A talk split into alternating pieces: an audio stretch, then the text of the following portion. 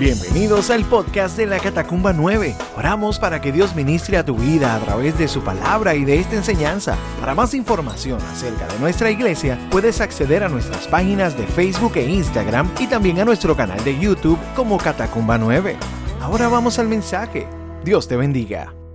Marcos capítulo 11, verso 1 al 11, dice, cuando se acercaban a Jerusalén, junto a Betfage y a Betania, frente al monte de los olivos, Jesús envió dos de sus discípulos y les dijo, id a la aldea que está enfrente de vosotros, y luego que entréis en ella hallaréis un pollino atado en el cual ningún hombre ha montado, desatarlo y traerlo. Y si alguien os dijere, ¿por qué hacéis eso? Decir que el Señor lo necesita y que luego lo devolverá. Fueron y hallaron el pollino atado afuera de la puerta en el recodo del camino y lo desataron. Y uno de los que estaban allí les dijeron, ¿qué hacéis desatando el pollino? Ellos entonces le dijeron como Jesús había mandado y los dejaron. Y trajeron el pollino a Jesús y echaron sobre él sus mantos y se sentó sobre él. También muchos tendían sus mantos por el camino y otros cortaban ramas de los árboles y las tendían por el camino. Y los que iban delante y los que venían detrás daban voces diciendo, Osana, bendito el que viene en el nombre del Señor. Bendito el reino de nuestro Padre David que viene. Osana en las alturas. Y entró Jesús en Jerusalén y en el templo. Y habiendo mirado alrededor todas las cosas, como ya anochecía, se fue a Betania con los doce. Padre, gracias por tu palabra, gracias por este tiempo de poder adorarte y exaltar tu nombre, de reconocer que el grito más profundo de Osana cuando proviene de nuestro corazón es ese sálvame, Señor, que necesitamos todos pronunciar. Padre, que esta palabra sea una palabra que, que pueda, que pueda ser de, de edificación a nuestro corazón pero también que provoque una acción contundente de una vida en arrepentimiento y de una vida que, te honra y que te sirve, porque, porque clama Osana cada día. Gracias por este tiempo en el nombre de Jesús. Amén. Y amén.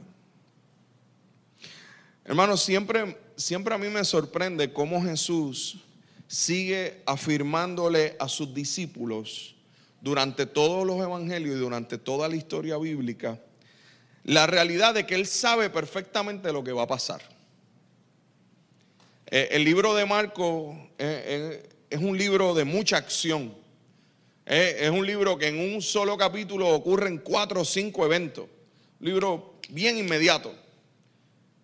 inclusive una de las palabras que más se repite en Marcos es enseguida inmediatamente. Es algo bien común que, él utilice esa conjunción literaria para, para mostrar que Jesús estaba todo el tiempo en acción y que lo que él está recapitulando es eso. Y Marcos básicamente centra mucho de lo que, de lo que ocurre con Jesús luego de este momento.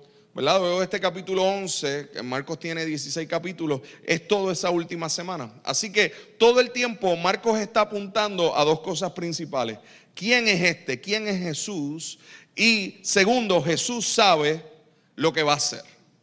Y, regularmente Jesús le decía a sus discípulos que era necesario que él fuera a Jerusalén.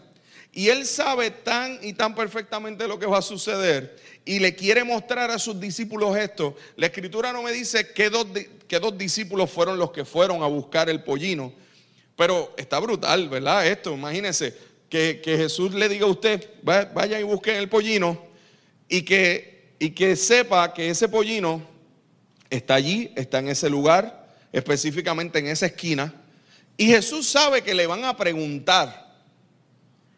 Y que cuando le pregunten, ustedes lo que le van a decir es, el Señor lo necesita. Es importante esto porque Jesús no está yendo a Jerusalén como el maestro, como un profeta. Él está, él está yendo como el Señor. Y le dice a los discípulos eso. Dígale que el Señor es quien lo necesita. Y inclusive, cuán importante es que podamos ver que Jesús no le está, no le está diciendo a estos discípulos como que hay una alternativa con esto. No, Él le está diciendo, cuando ellos le preguntan, usted le dicen, el Señor lo necesita y no va a haber ningún inconveniente. Y, y me detengo en esto porque si el Señor necesitara algo prestado tuyo, se lo daría sin preguntar para qué. ¿Verdad? Porque la pregunta sería, ¿para qué Jesús necesita un pollino? A lo mejor ellos pudieron, los que, los que, los que eran dueños del pollino, a lo mejor le pudieron haber preguntado eso. Pero ¿para qué Usted alguien cuando le pide algo, ¿verdad? Mira, préstame eso. La primera pregunta que viene después es, ¿y para qué? ¿Para qué tú quieres eso? Qué, glorioso es que esta gente no preguntó para qué era. Esta gente simplemente dijo, con escuchar, el Señor lo necesita es suficiente. Así que quiero dejarte esa enseñanza en tu corazón. Si el Señor lo necesita, es suficiente para ti. Si el Señor lo necesita, es suficiente. O tiene que darte explicaciones. Tiene que decirte, no, pues es para esto, para otro. No, no. Si el Señor lo necesita, es suficiente. Que el Señor nos halle con un corazón correcto a la hora de que nos pida algo. Inclusive, se asegura en la escritura que fue prestado. O sea, que el Señor le dijo, díganle que se lo voy a devolver. si el Señor te pide algo prestado, ¿se lo darías? Se lo darías sin preguntar. Con que te digan el Señor lo necesita es suficiente. E, esa pregunta, guárdala en tu corazón otra cosa que me gusta antes de entrar a la, parte central, otra parte que me gusta de esto es que cuando trajeron el pollino, eh, me gusta el detalle de que los discípulos echaron sus mantos.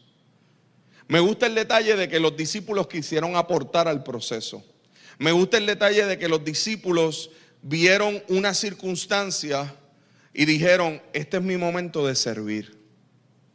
Yo creo que aquel aquel que realmente tiene un corazón de discípulo ve en cada circunstancia una oportunidad de servir al Señor.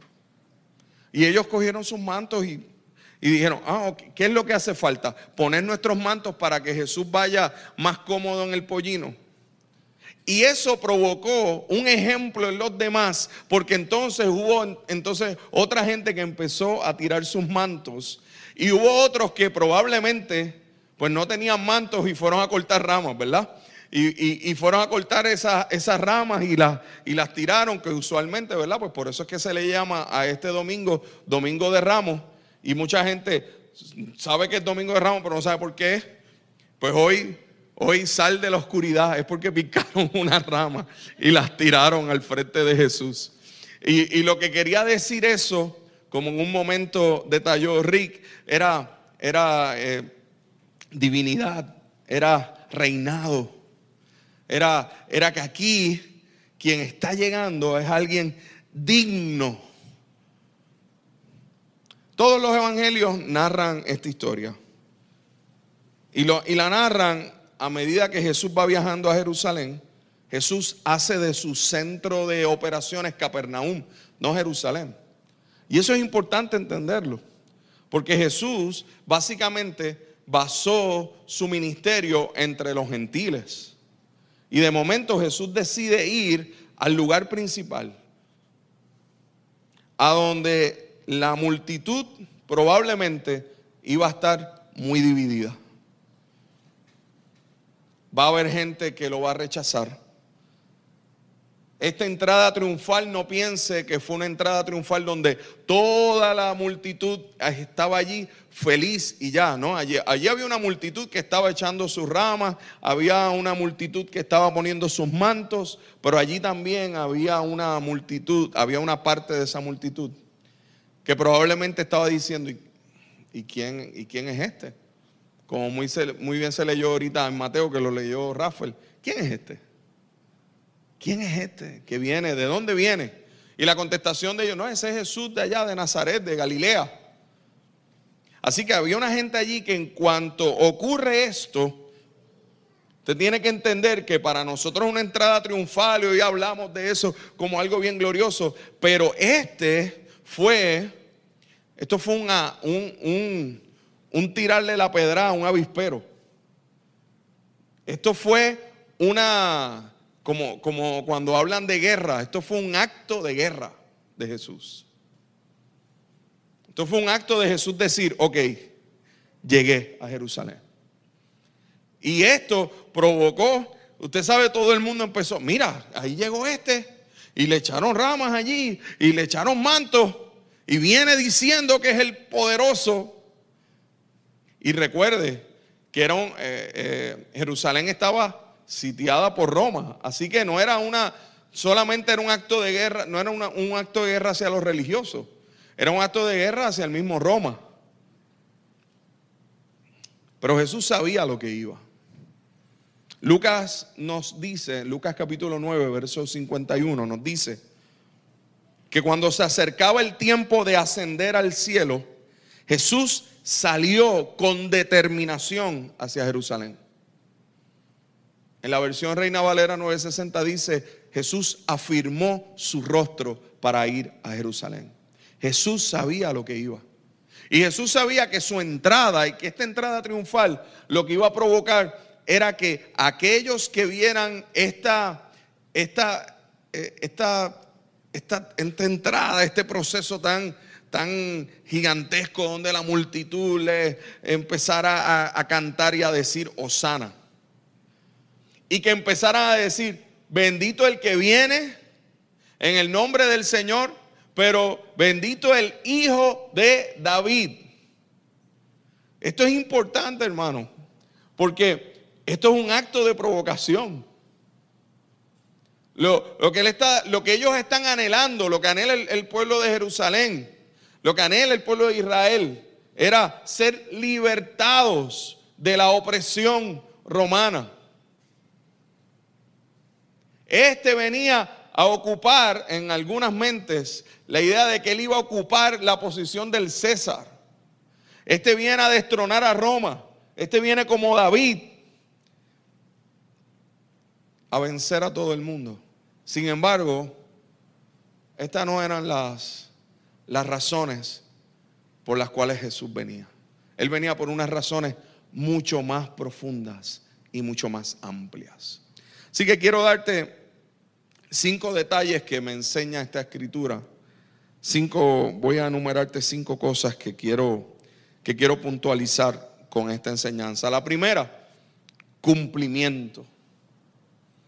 La primera cosa que me enseña, el primer punto que me enseña esta palabra es que hay un cumplimiento. Jesús es consciente de quién es. Marcos nos está diciendo todo el tiempo que algo que los discípulos decían de forma regular era, ¿y quién es este? Cuando Jesús calmó la tormenta, ¿quién es este? Que el viento y el mar le obedecen. ¿Quién es este? La pregunta cada vez que sanaba a, alguien o que resucitaba a alguien o que libertaba a alguien de un espíritu demoníaco, la pregunta de la gente, ¿y quién es este? Jesús sabía quién era. Había un cumplimiento. Él sabe que es el, que es el cumplimiento directo de las antiguas profecías. Jesús no está actuando al azar.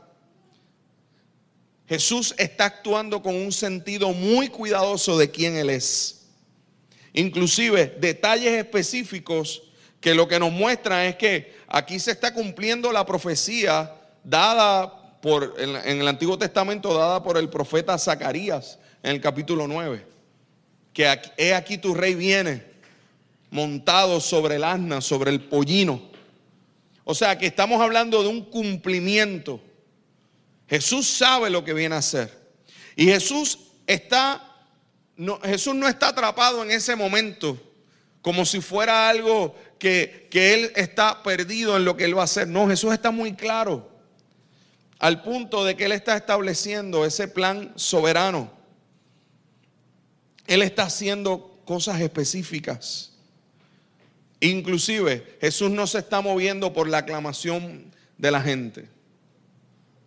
Jesús no se está moviendo porque, ah, mira qué chévere, me recibieron bien, esto. No, Jesús sabía que precisamente lo que iba a provocar ese momento no era la, eh, los vítores de la gente. Él sabe que lo que iba a provocar ese momento era que se acelerara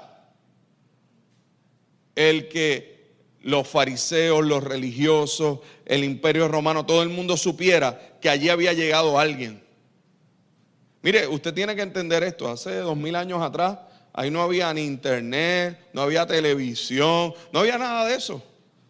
El que, el que conoce o viene de pueblo pequeño, yo vengo de un pueblo pequeño, un pueblo pequeño, que no hay más nada, ni cine, ni nada de esto, cualquier cosa que ocurra es noticia. Así que cuando, entró Jesús y empieza la multitud y empieza la gente a decir, oh, mira, ¿quién llegó? Llegó este hombre. Tres años luego de una culminación de estar de la voz, eh, eh, Jesús de vez en cuando iba a Jerusalén, pero de momento llegar a hacer esa entrada en la semana donde Jesús lo estaba haciendo. En medio del proceso de la, de la Pascua, Jesús sabía lo que estaba haciendo. Y Jesús sabía que esto iba a provocar reuniones esa misma noche. Que eso iba a provocar que la gente, mira, tenemos que hablar de esto. Este hombre llegó ahí y, el pueblo estaba eh, aclamándole y él se dejó. Él se dejó que le aclamaran. Y la gente gritando sana y él se dejó, él no los cayó. Este hombre se cree que es más grande que todos nosotros. Así que allí Jesús no estaba actuando bajo una sorpresa. Él estaba actuando en cumplimiento. Esta palabra me enseña que el Señor cumple lo que promete.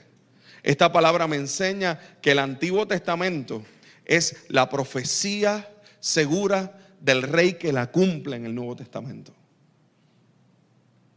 Segunda cosa. Este pasaje me enseña que quien entró aquí fue el rey. El rey de reyes. No cualquier rey. Este es el Mesías prometido. El rey conquistador. Desde ese momento horrible de desobediencia en el jardín del Edén, la historia estaba señalando el momento específico que el rey entrara a redimir a un pueblo, a redimir al, a redimir al mundo de sus pecados. Viene a derrotar lo que usted y yo no pudimos derrotar. Viene a dar lo que usted y yo jamás podríamos dar para ganar. Él viene a reinar. Él no ha venido a, derrotar reyes físicos ni establecer un reino terrenal ni a ser el nuevo Mesías como esperaban los judíos de ese momento. Él no venía a derribar a Roma y a usurpar el trono del César. Porque él no iba a hacer algo tan ínfimo y tan pequeño. Él iba a hacer algo más grande. Él viene a establecer ese reino eterno. Donde la paz y la justicia reinarán por siempre. Este es el momento donde el rey dijo, con determinación afirmo mi rostro para ir a Jerusalén a hacer lo que me corresponde como el eterno rey, a ganar la eternidad para aquellos que están en la oscuridad. Hermano, Jesús pudo haber llegado allí con ángeles, con toda la potencia, a destruir a medio mundo. Pero él decidió ir a morir. Y él sabía que él estaba poniendo su vida. Nadie se la quitaba. y, eso, y eso me enseña que aquí está entrando el rey. Y que quizás la tercera enseñanza que me da esto tiene que ver con esta palabra o este concepto que hemos estado hablando durante todo el culto, que es Osana. Hasta lo cantamos, Osana. Y como muy bien dijo Rafael y dijo Rick, Osana quiere decir sálvanos. Pero hay veces que no nos damos cuenta de que podemos repetir algo por nuestra boca, pero sin entender las implicaciones de ese proceso. Le voy a dar un ejemplo. Eh, no voy a decir quién fue.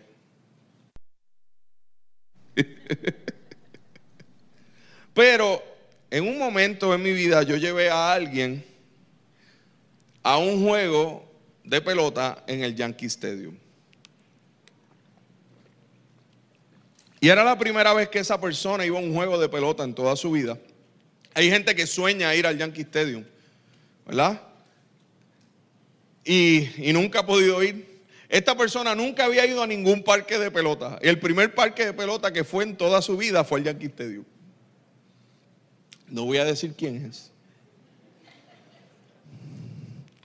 Porque yo no, yo no, o sea, yo no uso el, micrófono para decir que si alguien baila o no baila. Yo no uso, yo no uso el micrófono para decir esas cosas.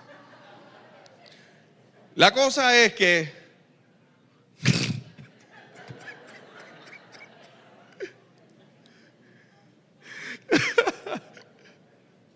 La cosa es que estamos en el juego, los dos solos, no voy a decir quién es. Y mientras estábamos allí en el juego, de momento hay un batazo de hit y entra una carrera. Y esa persona al lado mío se levanta. Y yo digo, nosotros vamos al otro equipo. Ah, este, este momento. Ah, de verdad. Sí, nosotros vamos al otro, ¿sabes? Son los blancos de rayitas negras que dice. Ah, de verdad. Sí, cuando esos anoten, o sea, porque obviamente estábamos en el lado de los Yankees, así que ella fue la única persona que se levantó en ese momento. ¡Wow! Y todo, oh, ah, aquí hay alguien del enemigo. No voy a decir quién fue.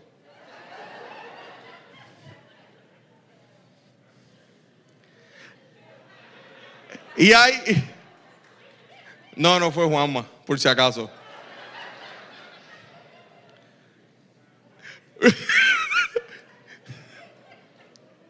Mire, Juanma lo hubiera hecho feliz, él, hubiera, él lo hubiera hecho a sabiendas.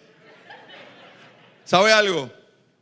Hay gente que estaba en esa multitud allí así. Osana, Osana, Osana, porque todo el mundo gritaba Osana, pero no sabían lo que quería decir. Inclusive, mucha de esa multitud que gritó allí, Osana, Osana, unos días después gritaron, crucifícale, crucifícale. ¿A quién les doy? ¿A este o a Barrabás? ¡A Barrabás!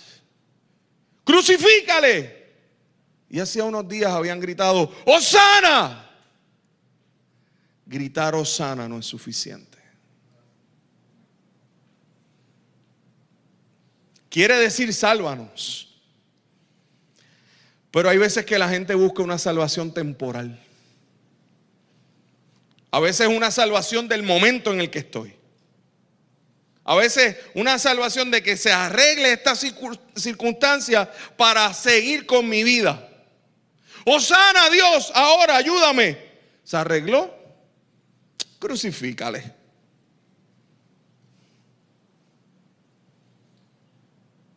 Piensan que ese Mesías va a establecer ese reino terrenal y de momento cuando Jesús no hizo eso, dicen, crucifícale si yo creía que este tipo venía a, arreglar las cosas como yo creo. Y hay gente así. Osana, sálvame como a mí me da la gana.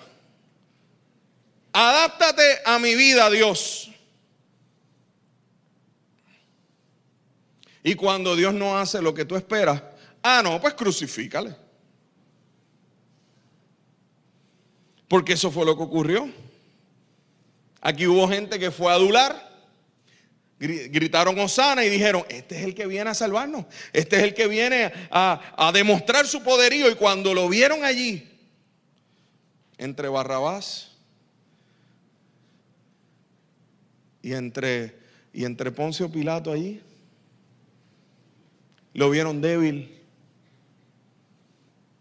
lo vieron herido, lo vieron con una corona de espinas, lo vieron destruido y dijeron, "Mm, este es el momento de cambiarnos de equipo.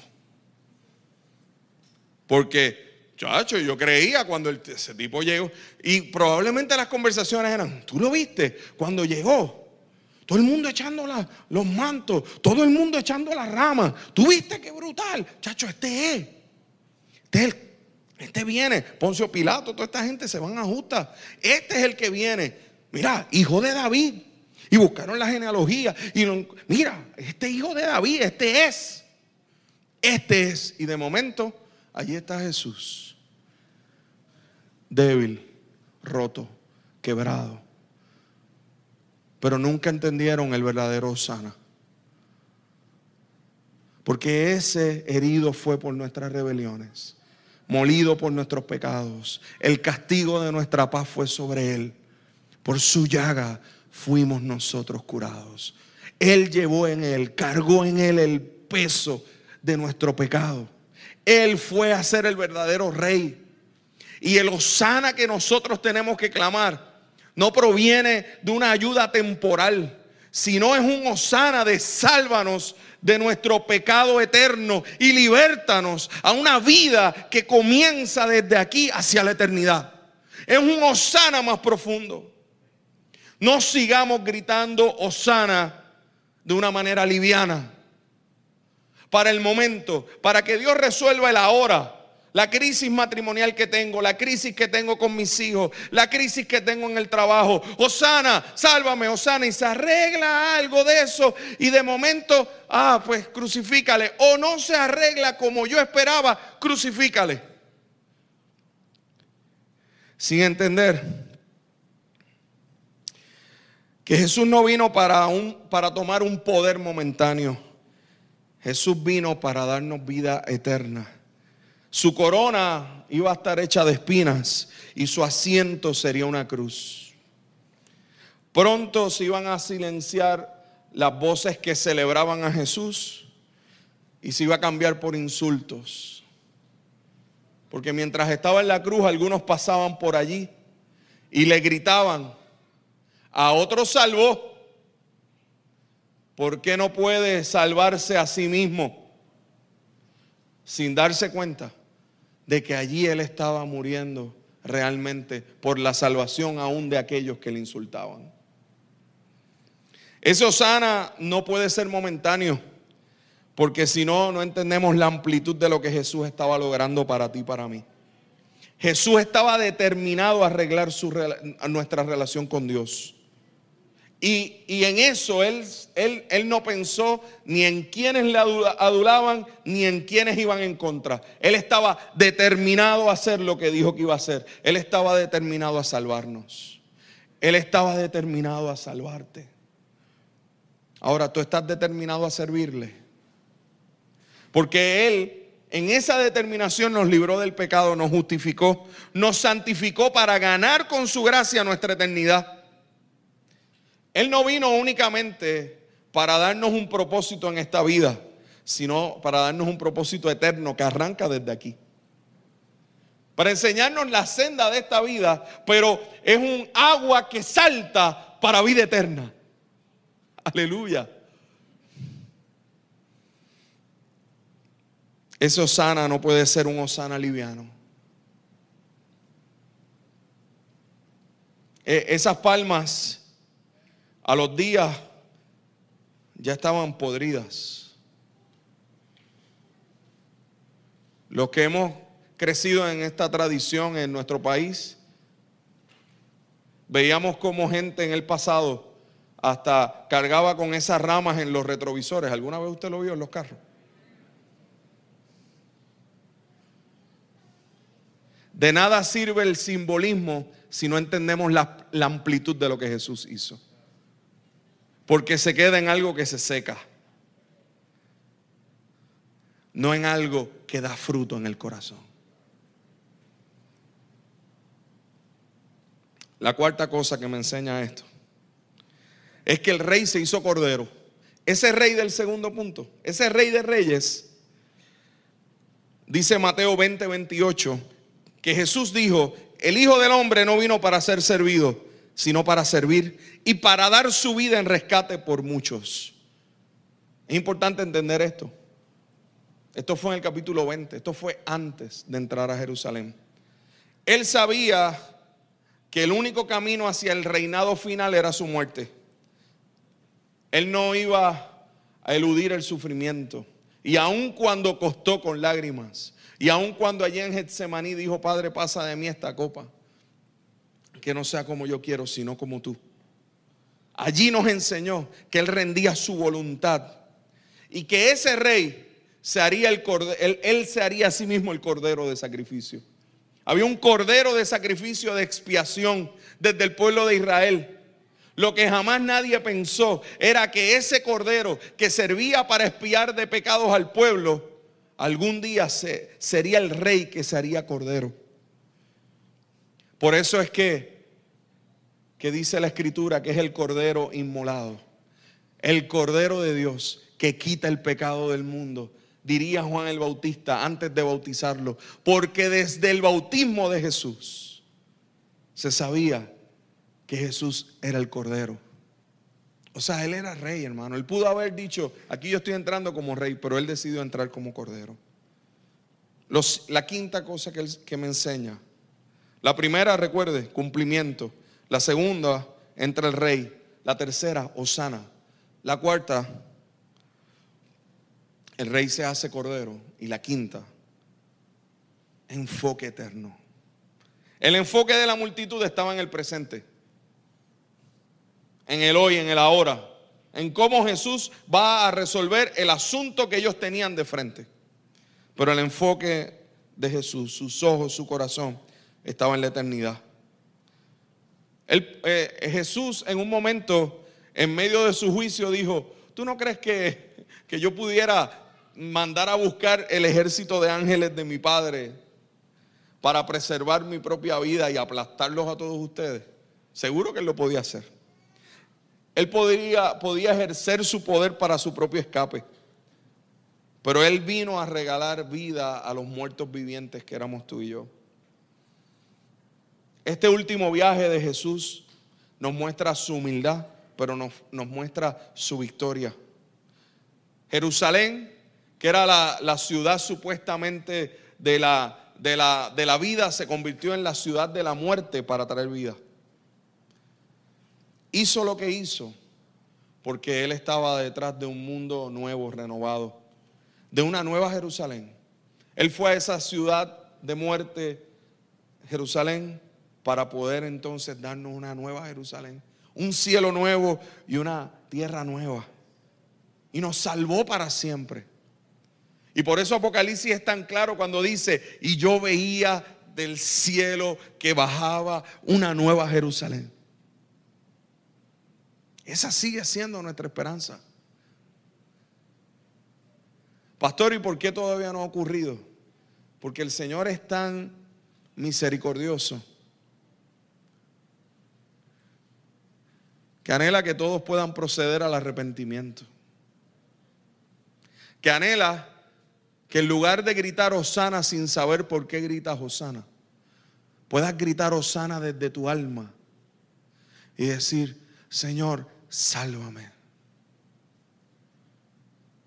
Sálvame, Señor. Sálvame de mí mismo. Sálvame de esta visión temporal que tengo de ti. Aun cuando lleve mucho tiempo en la iglesia, quizás mis ramas ya están secas hace tiempo. Necesito frutos nuevos. Necesito, Señor, que cuando vengas a pedirme prestado lo que sea, yo lo pueda dar con alegría. Aún aquello que consideré una bendición. A lo mejor los dueños del pollino cada día hablaban de él. ¿Viste el pollino que tengo? Nadie lo ha montado jamás, decía a lo mejor el dueño.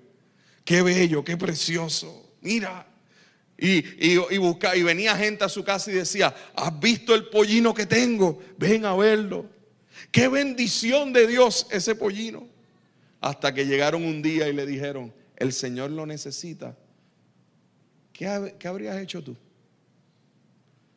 Wow, pero es que ese pollino nadie lo ha montado. Pero es que ese pollino es tan bonito, es que yo lo he criado tan bien y hay, hay gente que tiene teorías en su vida muy profundas de que no prestan nada. Para prestarte a lo mejor te lo regalo. Prestárselo al Señor y si no lo cuida.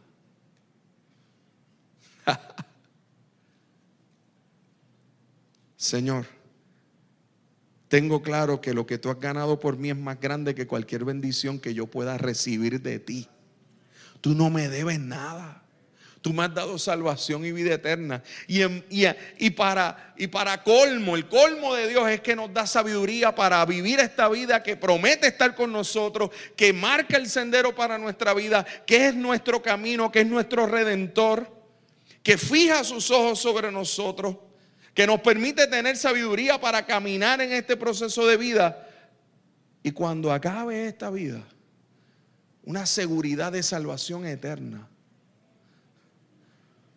tan y tan certera como las palabras de Jesús a ese ladrón en la cruz que le dijo, hoy estarás conmigo en el paraíso.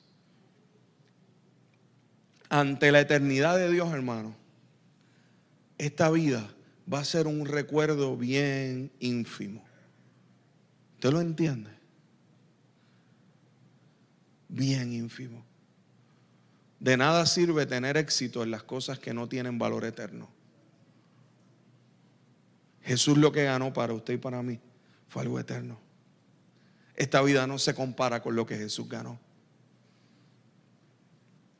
dejemos el osana temporal. ¿Y qué tal si gritamos el osana eterno? Dejemos las ramas que se pudren y hagamos frutos dignos de arrepentimiento y levantemos nuestro corazón, reconociendo que esta semana Jesús afirmó su rostro para ir a Jerusalén a hacer lo que tenía que hacer. Y que nuestros vítores no cambien en la semana cuando veamos que parece que nuestro equipo va perdiendo. Porque en esa derrota, entre comillas, derrotó la muerte, derrotó el pecado y arregló nuestra relación con Él. Así que ahora sí, usted y yo podemos gritar desde la profundidad de nuestro corazón, Osana.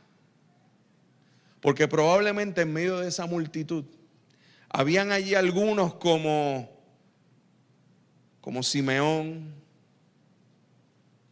algunos como que, Simeón, usted sabe que vio al, niño y desde niño dijo, mis ojos han visto tu salvación. O como Ana, la profetisa, que, que dijo que, que ese niño iba a ser para salvación aún de los gentiles. Probablemente entre esa multitud habían algunos que gritaban Osana sin sentido, pero habían algunos que mientras corrían lágrimas por sus mejillas decían Osana. Osana, y le, era, y le era revelado por medio del Espíritu que lo que estaba aconteciendo allí era más grande de lo que ellos pensaban. El Dios que está frente a ti es más grande de lo que tú piensas. Y no se trata de nosotros, ni de la catacumba, ni del culto. No, no, está frente a Él. Que tu Osana salga del alma. Padre eterno. Padre bueno, tu gloriosa presencia nos inunda hoy. Tú estás en medio nuestro. Osana. Osana. Osana. Osana al Rey de Reyes. Osana al Rey de Reyes. Osana al Hijo de David. Osana. Osana desde nuestra alma, desde nuestro grito más profundo, más desesperado. Osana por la eternidad que has ganado para nosotros. Osana por el perdón de pecados. Osana, bendito el que viene en el nombre del Señor. Osana. Señor, Señor, que nuestro corazón, que nuestro corazón esté claro de no lo temporal, sino lo eterno. Que no cambiemos de adulación a, a condenación. Que no cambiemos de Osana a crucifícale. Que no cambiemos de Osana al Rey Jesús a Osana Barrabás. Que nuestro corazón esté anclado a la realidad de lo que tú hiciste y como tú afirmaste tu rostro. Y que tengamos el corazón de los discípulos que, que arrojan sus mantos sobre el pollino. Que tengamos el corazón de los dueños del pollino que, que lo, que lo, que lo dieron para ti sin dudar. Señor, que veamos en, en esta entrada triunfal que tú eres Dios que cumple, que tú eres el Rey de Reyes que entra, que a ti gritamos Osana, que tú eres, Señor, el Rey que te hiciste Cordero por amor a nosotros, y que podamos tener un enfoque eterno una visión amplia de lo que tú has hecho. En el nombre de Jesús. Esperamos que Dios haya ministrado a tu corazón a través de este mensaje. Para más información acerca de nuestra iglesia puedes acceder a nuestras páginas en Facebook e Instagram y también a nuestro canal de YouTube Catacumba 9. Gracias por estar con nosotros. Será hasta la próxima semana. Dios te bendiga.